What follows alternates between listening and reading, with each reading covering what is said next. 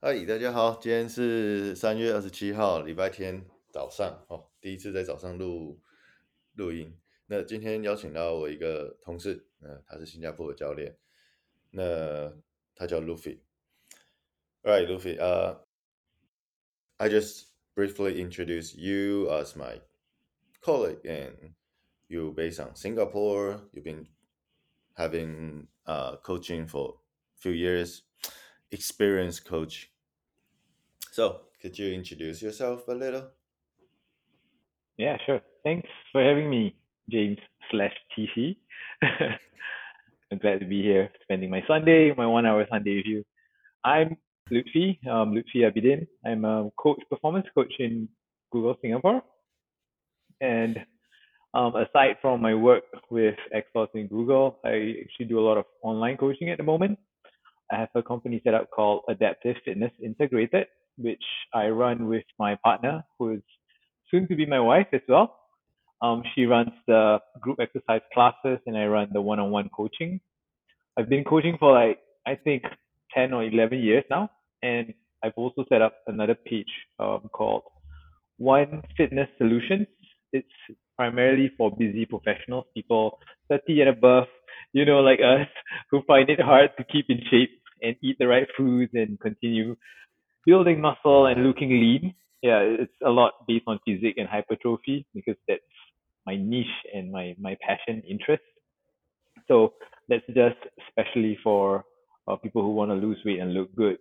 But it's part of the Adaptive Fitness Integrated where me me and my partner both run um, services to help others achieve better health and fitness. But that was a long one. That's awesome.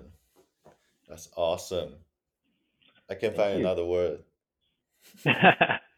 Great. Yeah.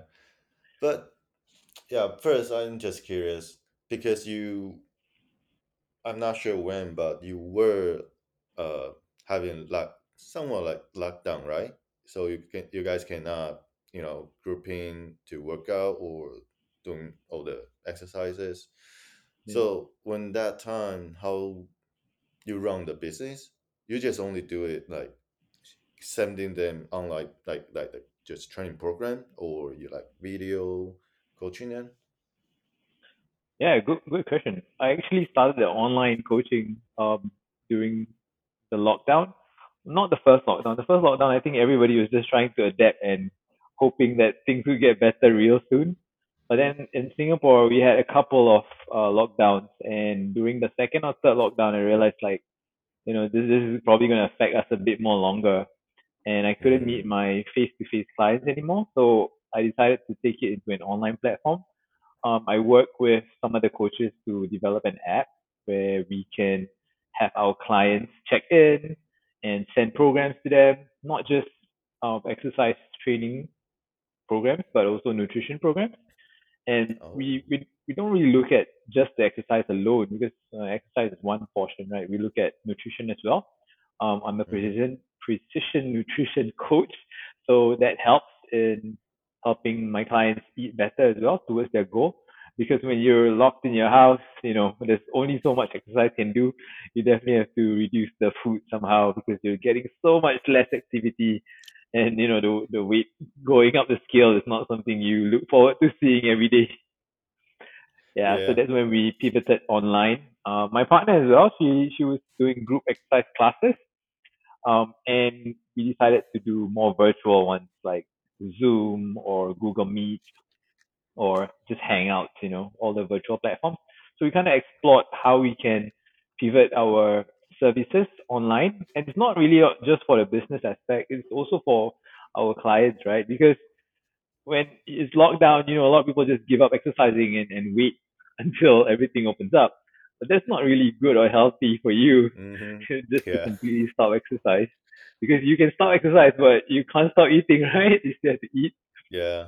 So I I was facing the same challenges. I was like, oh my god, I'm gaining weight. Uh, how can my clients keep healthy as well, right? So that's when I decided let's invest a little bit of money and um, develop an online app, an online platform that we can help reach to our clients. Yeah. That sounds nice. Because I think just like you said, everybody is going. Uh, wasn't expect that. Oh, I'm going to start the you know some somewhat like virtual training or some uh, virtual maybe consulting uh, consulting to my my my new lifestyle. I'm just going to wait. I, I don't know, but that sounds awesome. Yeah, So a lot of my friends also, um, they just waited for the gym to open. They're not my clients, uh, they're just my friends, my gym friends. Hmm And a lot of them waited for like six months. And at six months, they gained so much weight. You know, they didn't do anything at all except eat and work. So that was, that was not good. definitely, definitely. So, uh, just curious. So you end up gaining weight? Oh yeah, I did. I did. I gained, I gained quite a lot actually. I think during lockdown, Oh, like it's hard for me to gain weight previously when um it was not lockdown, right? Because I moved so much throughout the day. Um, I was always like around 65, and it got really hard for me to gain weight no matter how much I eat. And then lockdown happened. Suddenly my weight skyrocketed, and I think the highest I went was what 73. Insane, man. woohoo! 65, Wow, 73. That was that's like, 10% increase. Wow. yeah, it's it's sick. And I didn't I didn't realize it, you know, because you look at yourself every day until one day you're like, hey, something's wrong. Yeah. Then you see yourself like you, you can't recognize the person in the mirror, you know something's wrong. Wow, man. That you uh just like your you share your experience. Even you kind of carefully take care of yourself. But even that, you is still gaining weight. I can imagine those, you know, hardworking, uh, like always sitting engineers or I don't know, officers, how much weight they will gain. Maybe they won't recognize each other when they face get back to Yeah. office again. Yeah. So during that period as well, uh, I think a lot of my current clients they realize they gain so much weight just by sitting at home and working and eating, ordering food because Singapore is so easy to order food. that they gain they gain so much weight that they can't even um, climb up the stairs without getting tired. You know, they're breathless, and just getting up from the chair to walk to the kitchen can take a little bit more effort. So that's extremely worrying. And they're smart people, right? Engineers and um, bank accountants and trade hedge fund traders. They're, they're not like they, they know something's wrong. So I guess that's Mm, when they also reached out to me because I posted on social media on Facebook. I posted my transformation. Like I from 73, I cut down. I went on a cut and lost all the weight. So a lot of people have been reaching out and asking like, hey, how can I do that as well? Because I feel like this is not healthy for me. You know, well, we're in our 30 plus. You know, we got to be a little bit more you know, yeah, that's true. Yeah. Uh, but thankfully, they, they, they reach out to you.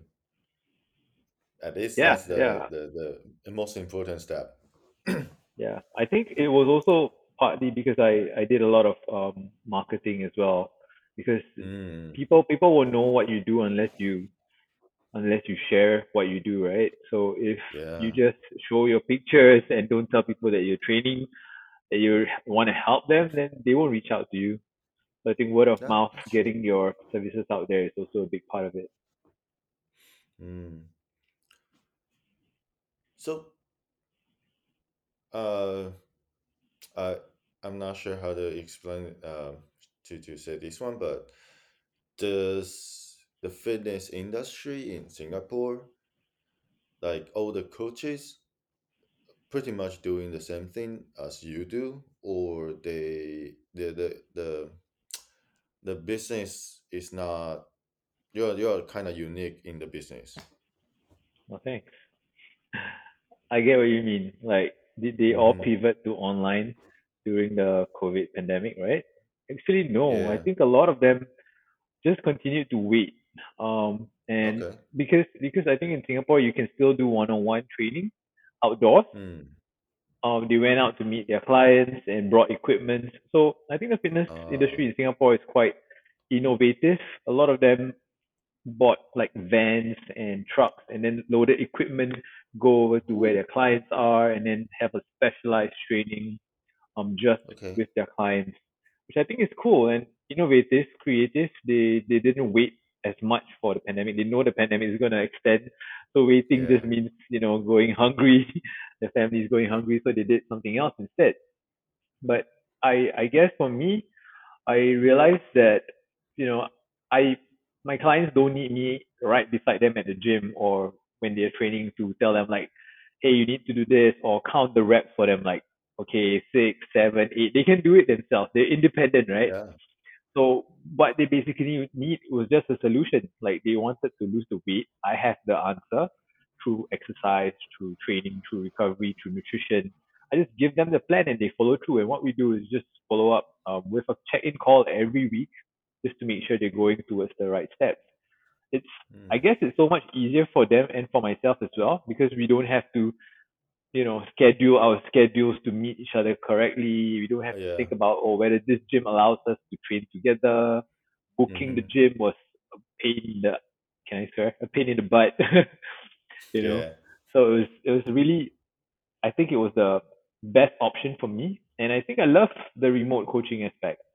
Um, being able to coach people, helping them get to their goals without having to be beside them all the time. I don't have to handhold them. Hmm But there are some rare occasions where clients want to meet up with me and want just want me to go through some of the exercises, and I'm completely fine with that as well. We can either meet up through a virtual call or we can meet up live and um, just go through one training session. Especially as Singapore starts to open up right now, it's getting easier for us to meet as well. But a lot of clients have, have appreciated the online aspect and want to continue with it. Nice. One following question. Uh, the the the, the clients that you already uh ha- has had already trained with you for a while before uh, COVID or lockdown, they know how to exercise, do doing the all the exercise, right?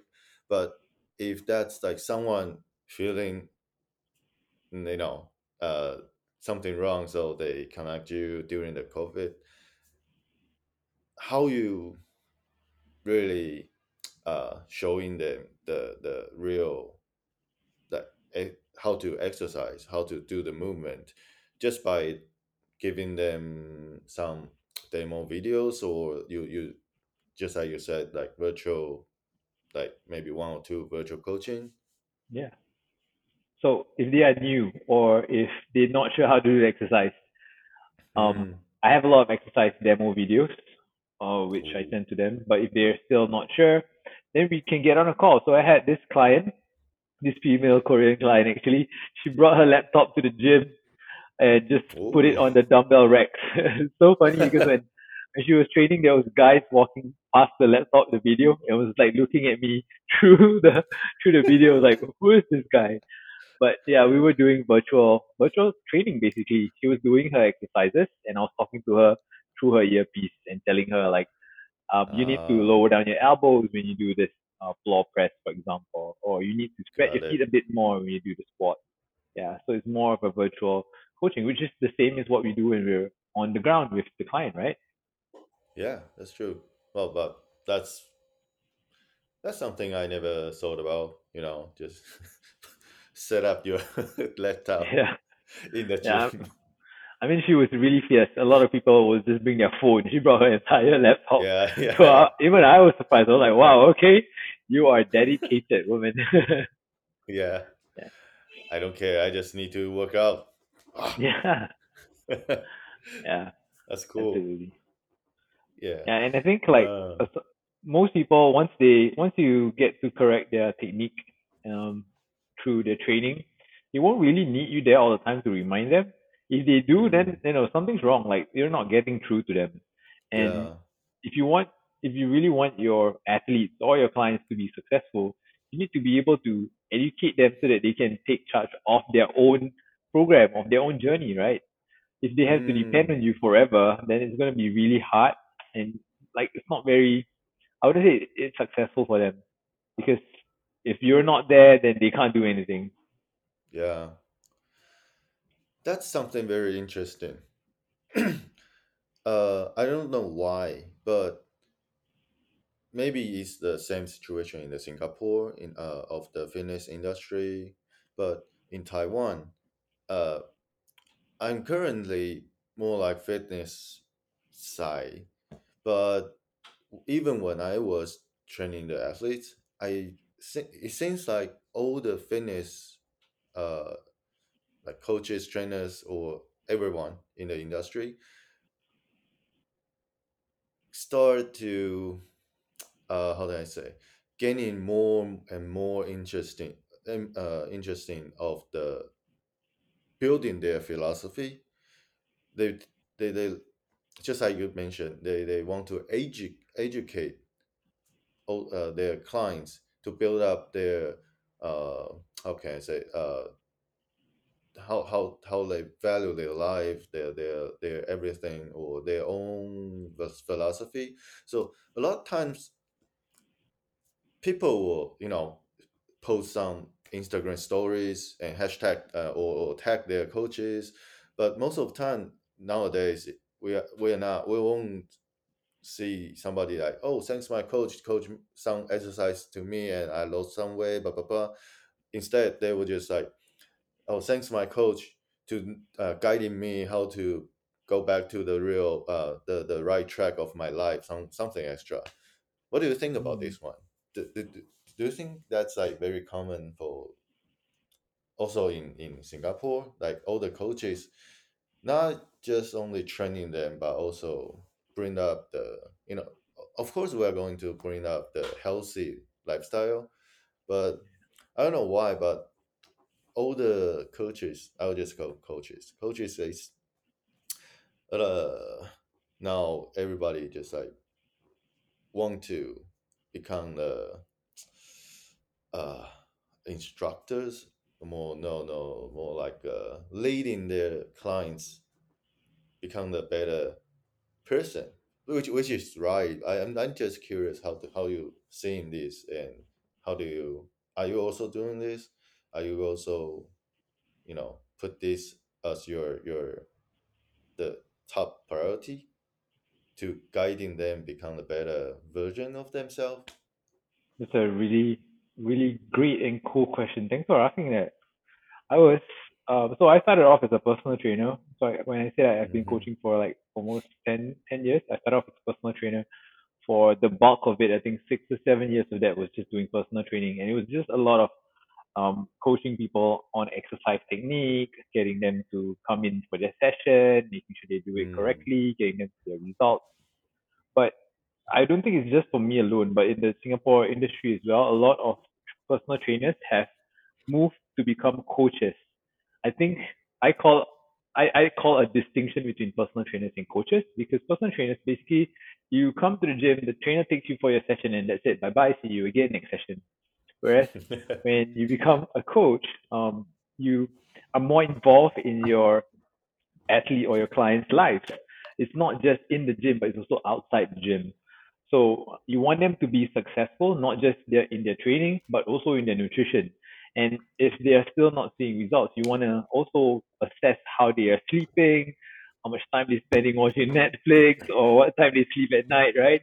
So you want to look at like uh, more of a whole health approach. And when I when I studied my strength conditioning and my precision nutrition, I kind of get a more closer look at what's called deep health or whole health. Uh, precision nutrition calls it deep health. It's not just the training, it's not just the nutrition, but the individual themselves. Because I I mean you can definitely vouch for this as well. I'm sure you've experienced it.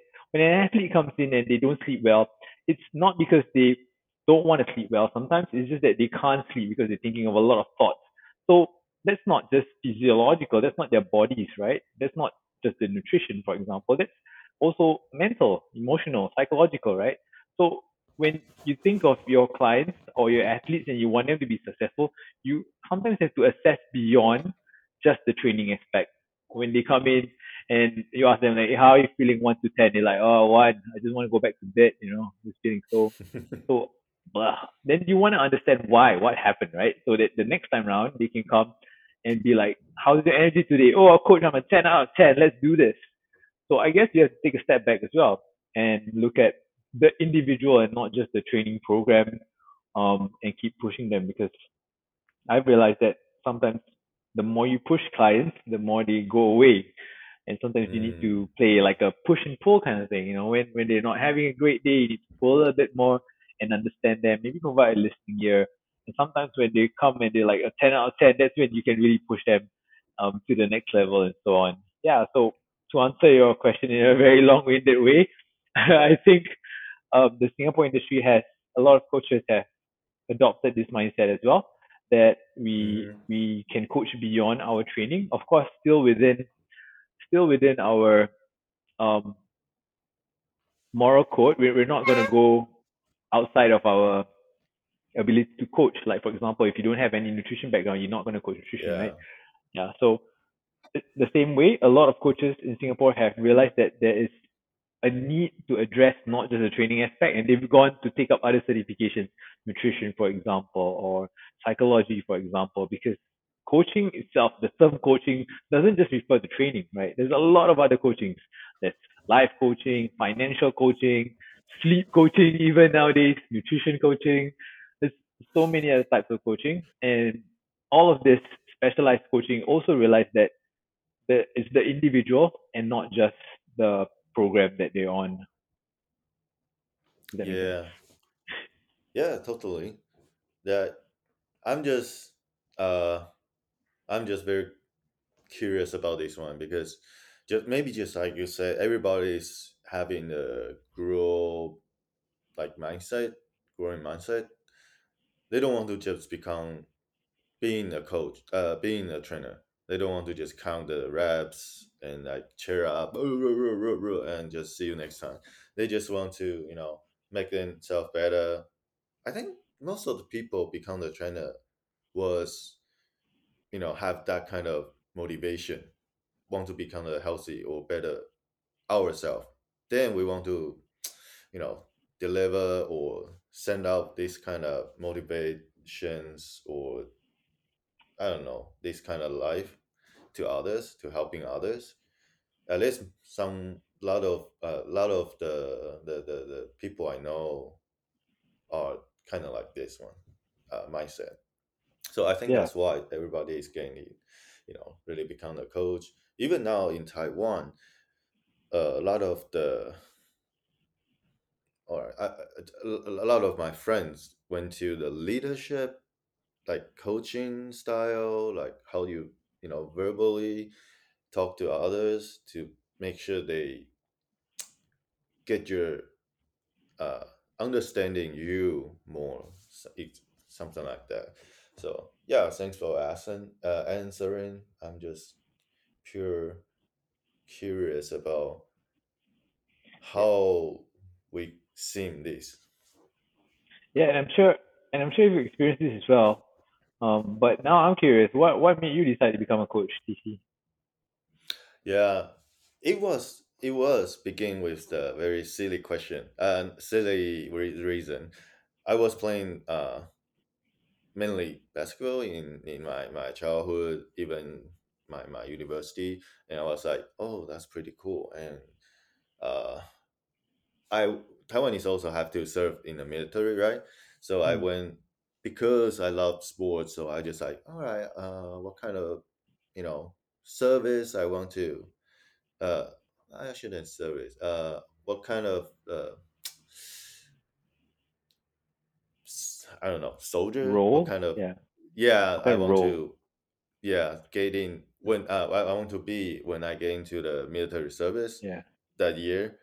And end up there's one phase that the the air uh spatial force, the the Hmm. airborne Air Force. recruiting, yeah, us. So I was like, ah, I'm going, I'm going. And surprisingly, they have pretty high like self training uh vibe, I guess. So I was kind of like, oh, it's, it, it feels good to be, you know, to gain in some way, become strong, this kind of thing.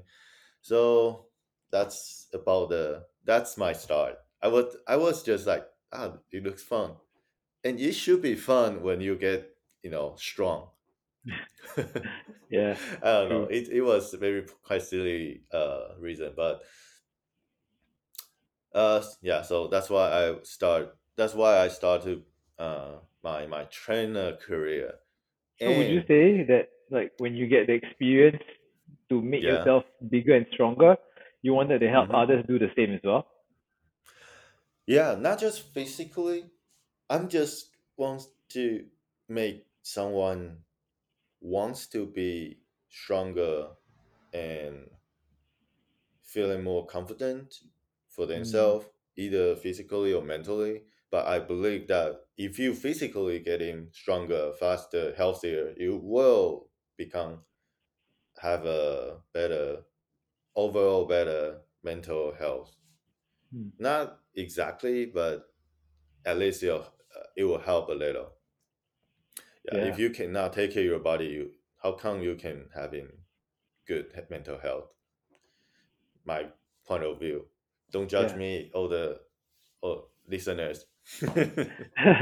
no, I think that's that's like appropriate. I think a lot of trainers and a lot of coaches started off that way. Like they they exercise themselves and they realize like, wow, exercise can make me feel better, stronger, Mhm, healthier. I can get faster. I can look better. mhm, So then they went on the journey on trying to better themselves. Like, can I be better? Can I be better? And they realized, wow, this is actually pretty cool. I can do things and I can get better by myself. But they see around them, and a lot of people are not doing it. A lot of people don't believe they can do it. Then they are inspired to to study exercise, to become a trainer, to become a coach, so they can help others do the same. So I think a lot of people, a lot of coaches at least, um, started off the same way as you. There's, there's no judgment. That's a pretty cool story. yeah, yeah. Thanks for sharing. No problem. Yeah, that was kind of interesting talk. That, that's pretty cool. Yeah, definitely. I think a lot of people Yeah. started off that way and then decided to go specialize in different fields and they become more specialized coaches as well. Yeah. So what's your specialized skill? Oh, um, well, you know, I'm a strength conditioning coach, but I wouldn't say that's my specialty in a way because I don't Mm. really work a lot with athletes.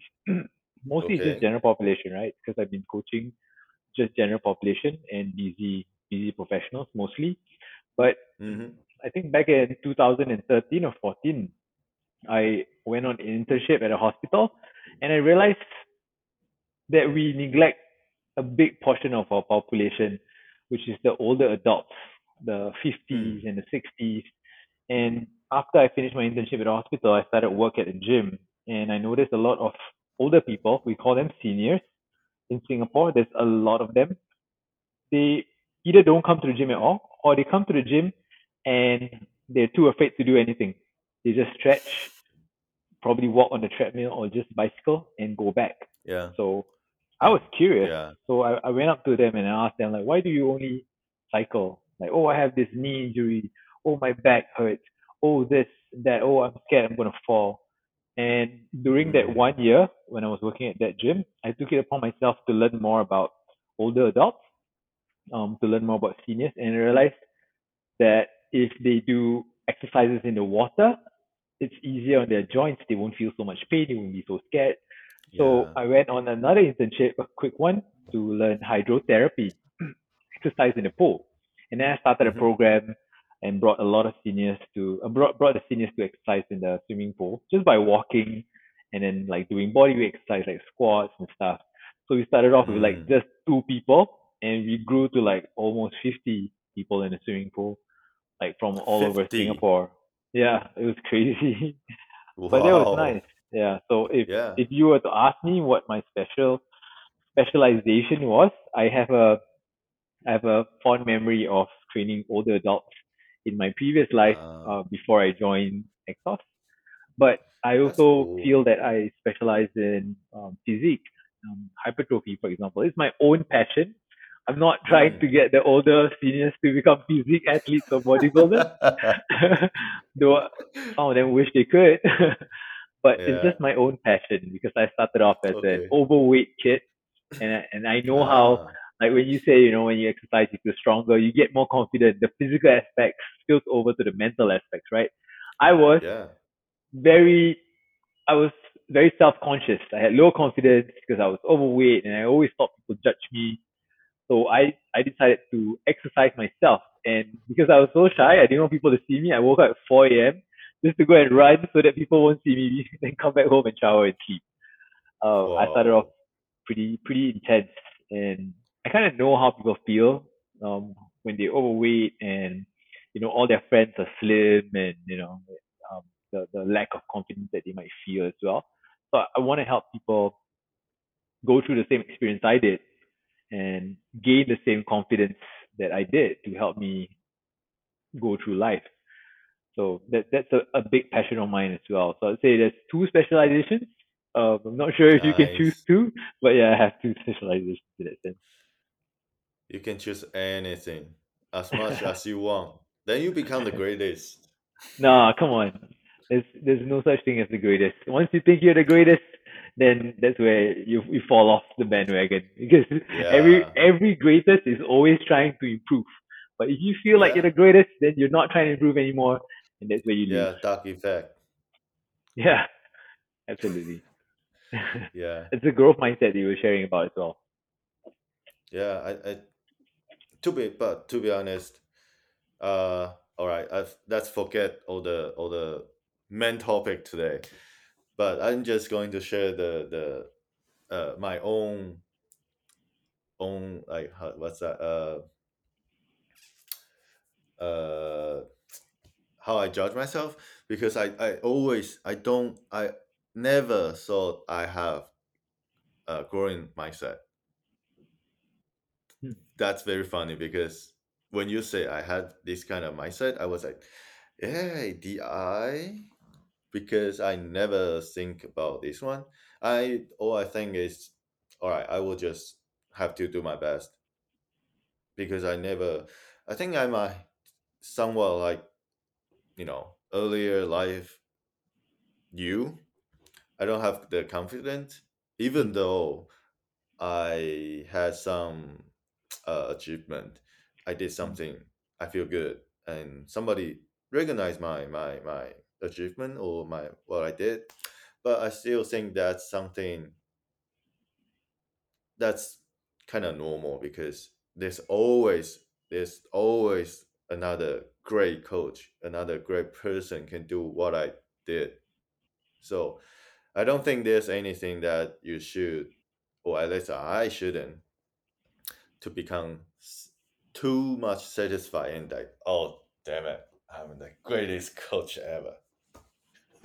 Yeah. so I that's the only thing I have. I I- so but other than that, I don't think I I have this kind of I have to challenge myself. I have to become better me, somewhat like this. But I just always remind myself that I will never be the best one. So just keep lead, uh, learning or something. That's humble. So I think you have a very humble. You, you have a you have a strong humble value, which means that you know um, you achieve something, but you you don't really think like it's a great thing that you want to be talking about all the time. Like, okay, I did this, it's good. Mhm. What can I do next? Right? Yeah. I think that's that's humility, and I, I wouldn't I would argue that you don't that you that you say you don't have a growth mindset because if you don't have a growth mindset, you won't be trying to be better. And every time you try to be better, for example, if you do something when you are coaching in a a group of athletes or a group of clients and you find something's not right with that, you go back and you research and you think like how can what happened, you know, what can I do better and Mm. how can I improve the next time? That in itself is already a growth mindset. It's not like you have to continuously seek for certifications or education, you know. That's like yeah. a different different level, but we shouldn't belittle ourselves. I feel like each one of us do have a growth mindset because we're always striving to be better. If we're always striving to be better, Yeah. we always think that we're we we can be better, right? We're not complacent. Uh, we don't think Mhm. like enough is enough. We're not satisfied, and in that sense, that that is itself a growth mindset. Yeah. But that reminds me one thing is very important, just like how we define something, or at least one term. And to be honest, I think that's almost like every fight what came for. because we don't recognize one turn as the same thing. So we just ah, how come you can say this, Luffy? You're dummy, you you stupid, you don't know shit. yeah, that's Yeah. I guess perspective, right? Different people see things differently. Yeah. yeah, I like I like the I like the quote by um the novelist and essayist Anas Anais Nin. So I'm I'm sorry if I butchered her name. Sorry, but Anais Nin said that we don't see things as they are. We see things as we are. Meaning like Mm, we see things like as ourselves, not as how they are. You know, like 10 years back when we were in our 20s, we see things differently. We weren't like this. We, we didn't see that we had to always be better. We were just playing around, right? Most of us, just trying to find our way in life. And then you add another, another 10 years. When you're in your 20s and when you're in 30s, you see things differently. Even the books that you read, like in your 20s, you, you never imagine you would read a book on continuous improvement or development. But in your 30s, when you read it, like, oh, why didn't I read this earlier, right? But if you had read it when you are in your 20s, let's say you read a book on coaching, for example, in your 20s, you're like, what? I don't understand this book. This is nonsense. But in your 30s, you might read it and like, oh my God, there's so much golden nuggets that I can use. So we don't see things as they are. We see things as we are, and we are always changing and evolving in that sense. That's why I just want to add in that quote. That's okay. That's that's that's totally something I learned today. Yeah, I could become better today. Thank you, Luffy. always. I think the the goal is to become better every day, even by one percent. Have you read the book um, The Rise of Superman by Steve Kotler? I don't think I had. You should you should read the book. Um, in our Exos Continuous Improvement, they they were discussing Okay. the book The Rise of Superman by Steve Kotler. So Steve Kotler went around to um, study a lot of athletes, high performing, top of their tier athletes, to see why can these people be at the best of their game? Why can they always be getting better? And he Mm, found a common trend in all the elite performers around the world, whether it- be athletes, whether it be professionals. He found that each individual who was always performing at the best of their game, they push themselves out of their comfort zone every day by 4%. That's all they need. mm, 4%. It's not like you have to every day 100% go all out. Yeah, go hard or go home. You don't even have to go hard or go home. You know, you just have to yeah. do 4%. Just stretch a little bit because growth exists just step out of our comfort zone. We are in our comfort zone. We take one step out, two steps out, three steps out, four steps out, 4%. Every single day, by 365 days, you'll be a whole different person. So That's I true. feel that to be better, to continue to be better, is just how can you be better each day? Even if you take one action, how can you be better each day, this day, this day? Even in our training, when we're coaching athletes, when we're coaching clients, right? Let's say today in your training, you just want them to be better by 4% in any of it, in any exercise or in any uh, performance. Can, if they can repeat that and they can do 4% better the next time they train, they're going to be on a continuous climb up towards better performance. And if they're not training, how can they be better by 4% in their nutrition? Can they add in a little bit more greens? Can they eat a little bit more protein? Can you sleep 4% better? Can you sleep 4% earlier, for example? Yeah, so hmm I, I just think it's a pretty cool um, look into how we can we be better ourselves. We're not top level, so if Yeah. you if four percent is a big of a stretch, just think of one percent. How can you be plus one percent better each day? Yeah. I think I read a I read something uh similar concept of it. You know, I I think you might heard of like if you put one point oh one this number square it like a hundred times it become Yeah, so big.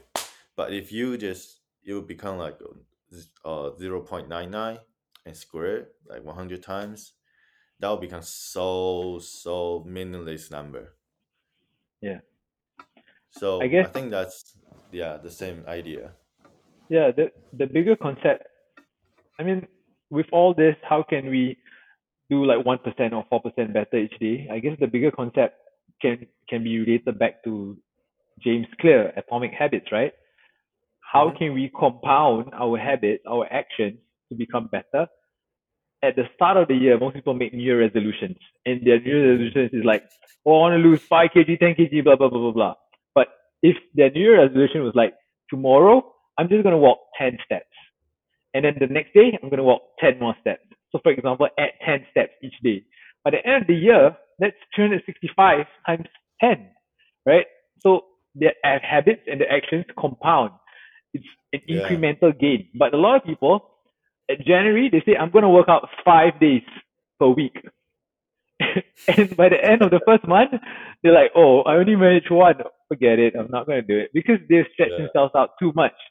Instead of Yeah. going just one percent or four percent, they go like ninety five percent and then they realize why can't I do it? You know. Yeah. So habits compound. I think James Clear made it made it clear. Um, and his book Atomic Habits is, is very effective. So that's that's a recommendation for a book if you want you're looking for something. I think you should uh start a not just start. You can you can put this one in your on your website. You know, my reading list. Yeah. Like That's I, I would relate this. I would relate this back to our discussion earlier when you were saying Ooh. about how coaches were only coaching in training, right? And Mhm. now we're just stepping out and we're trying to coach our clients, our athletes, or the people that we work with to be better. And having all this Mhm. knowledge helps them be better. Like for example, Yeah. your athlete, your client comes in, you're like, I don't feel like training today. So you can just tell them like, okay, can you give me one percent or four percent today instead of your hundred percent? Can you give me four percent? That's all I need from you today because you're feeling like this. Four percent effort to be better, just slightly better. Can you do that? Like you can use all the. I'm very deeply philosophical. I bred Mm. myself as a philosophical health and strength coach. So I like to use this ancient wisdom and modern science and infuse it in my coaching. So as you can see, my training is not a lot about six, seven, eight, nine. Okay, uh, squat lower. I don't do a lot of that anymore. I do coach them when I need to. Okay, I think you need to spread your feet out, turn your knees out a little bit so you can get a little bit more depth in your squat.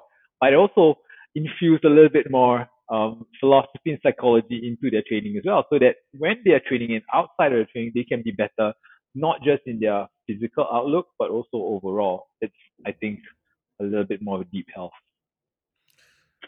awesome. Sorry, I got so fired up. No, that's awesome. That's awesome. Really.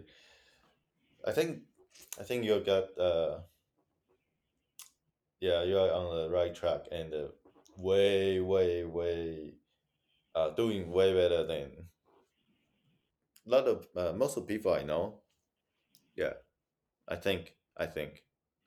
I'm not sure if I'm right or, or not, but I hope you are because that makes me, you know, feel good because because I, I can I can uh I, I got a right feeling. well, to be honest, I don't know, and I don't really care because I don't want like yeah. I don't want to compare myself to other people. I think each of us should just be better than ourselves yesterday, the previous month, the previous year, Mm. and not like I have to be better than this coach. Oh, this coach is doing this, I should do this, right? I think like how can you yourself be better so that you can be better for not just yourself but the people around you, the the ones you love, um, the people you coach, the people you help. So I I've been reading a lot more about positive psychology because I think like a lot of people need it more, and it's not just about oh whether any other coaches are doing it. I don't know to be honest, but I just feel like this is an area where we can really come in and help people. And ultimately, that's what Uh. coaches want to do, right? We want to help people, whether it be training, whether it be nutrition. Some coaching is basically you want to help people. That's true. That's a very important part. Mm. Yeah, some but sometimes even me, I'll just just present myself. Uh yeah, I just cannot at least time to time I would just like compare myself to others. I know I shouldn't, but I, s- so I still did. I just Yeah. like ah why can this person, you know, why can this coach did that? Maybe he finished something, you know, good, something great. He worked with some schools, teams, and uh, achieved something big. I was ah, I I want I was willing I want to be become like, you know, the person who can did something great, but still, just like you said, uh, the only thing is just we can do just prepare ourselves. Maybe someday the opportunity will come and we will did something. We'll do something great, because everybody having different timeline, Yeah. I guess. So I'll So just wait. I guess. Yeah. I like to if I like I like to share an analogy that I like to use a lot. Um, it's a flashlight versus a hammer analogy. I've used it time and time again. Um, let's say you had a bad coaching session.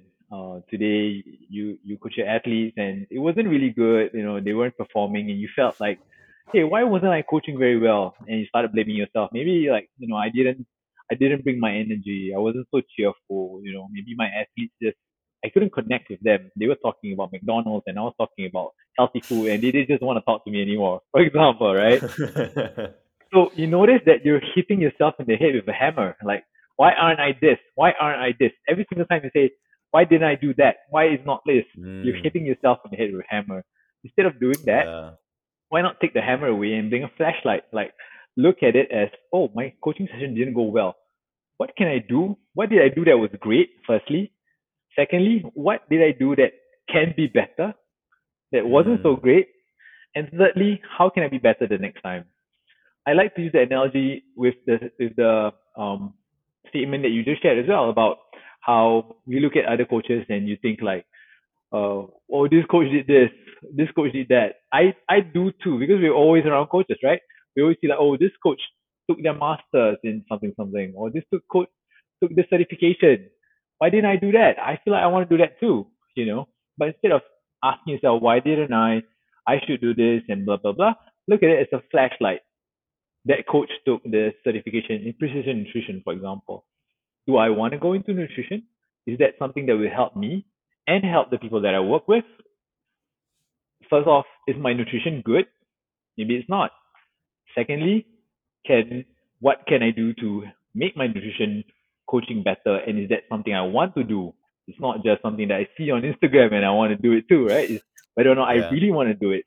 Thirdly, whether or not this can help me, right? In the people that I work with. Yeah, I think sometimes we just need to take a step back because everything's just out there. We're always seeing what other people are doing. Sometimes we need to take a step Mm, back and really bring that flashlight and understand the situation better and how it relates to us. Yeah, yeah. analogy. Especially the nowadays we are f- living in the world filling with the maybe too much informations and too fast. Yeah, Yeah, have to man, take care of it.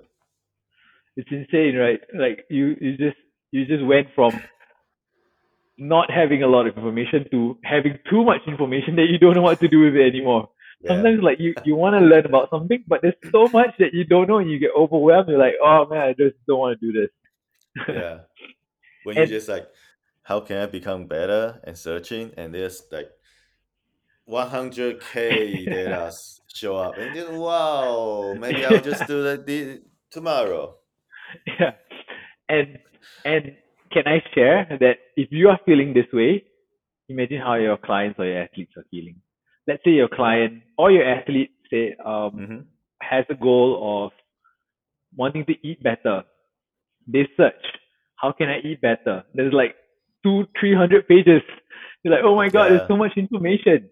And that's why there is such a need for coaches like you, TC, right now. Because Mm-hmm. there's so much information out there that it can get very overwhelming and people just don't want to do it. Or they might do it the wrong way. Because anyone can put any information out there, right? So how can you be a better coach by learning the correct information, having a little bit of science based evidence to back you up, and then coaching them, helping them get to where they want to be. Yeah. So there Mm. is a need for coaches, coaches like you, that will help the people around us feel less overwhelmed. Because if you feel overwhelmed, imagine how people around you feel. Yeah, that's true. Even we cannot handle it sometimes. Yeah. But we have the advantage of studying a little bit in school in, in our you know masters and degree, right? So that we can have a little bit more mm, judgmental decision. We can at least look at studies and see oh whether this is appropriate, this is not appropriate, you know, because anyone can put Mm. any information out there and can be very misleading. Yeah, that's true. That's true. All right. Uh, I think we kind of meeting the the the last part of today. So, can you help me like do me a favor? Of course. Please conclude one thing that because uh, I know all the people listen this or all my friends they are not like me as a strength coach. Maybe most of people most of the coaches are not coaching the teams so maybe you are the better person to conclude some like important part in your your career or uh, maybe even something easier maybe just like during the the coaching what's the most important thing to you you know during coaching or as a coach anything Sure. I, I didn't realize that we're at the hour mark already. Time just flies by so fast when we're having fun, right? yeah it's been a that's true pleasure. Um, well, I think I have a lot of coaching philosophy that can probably take another hour, but let me just summarize and share with you the most important takeaway I feel for me right now. Um, and that is, it's not about what you want, it's about what they want. Because a lot of time we find ourselves trying to impose what we want onto our clients, and that may be may be working at the start, but over the long run, that may not be what they want, and they might run away. So clients come to you because they want specific reasons and results, right? Always put mm, that at the forefront and then look at how you can help them be better. For example, if a client comes to you for weight loss and he's not moving well, and then you base all your programming on helping that client move better without even addressing their weight loss, then they might think that you're not even listening to them because you're not helping them, mm, right? Even if you're trying to get them better, you have to address first their goal. That's at the forefront, and then work on the background by helping them improve. You don't have to tell them like I'm trying to get you to squat better. Just give them certain cues, you know, when they're doing the exercises, and then tell them, hey, I think you're looking a lot better today. Do you feel a lot lighter? Um, did you get or you managed to get your greens in? You managed to get your protein in. Always give them the positive benefit that they're doing the right thing.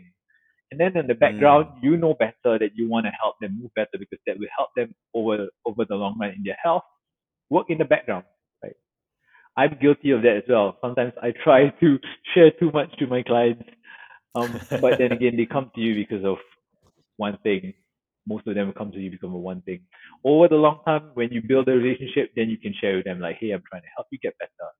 But listen first to your customer, your client, your athlete, and then build a rapport before you even try to impose anything on them.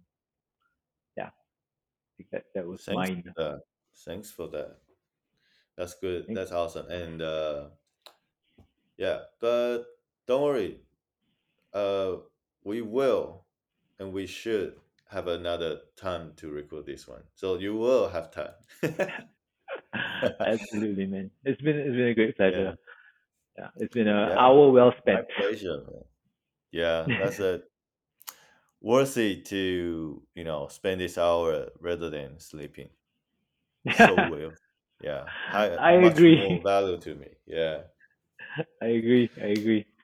Um, yeah but I'll catch up on the one hour someday. yeah yeah yeah definitely maybe in the near future all right uh i'll just try to end up from here 好，那今天的部分就会到这边。那希望各位也非常喜欢，也能够从呃 Luffy 他分享的一些观点、经验跟他的一些哲学价值观上得到一些帮助。那或者甚至是你可以直接应用，那也是非常好。如果有任何问题的话，也可以请你直接来问我，私讯问我，或者留言给我，那我都会非常感谢你。那今天就到这边，各位拜拜。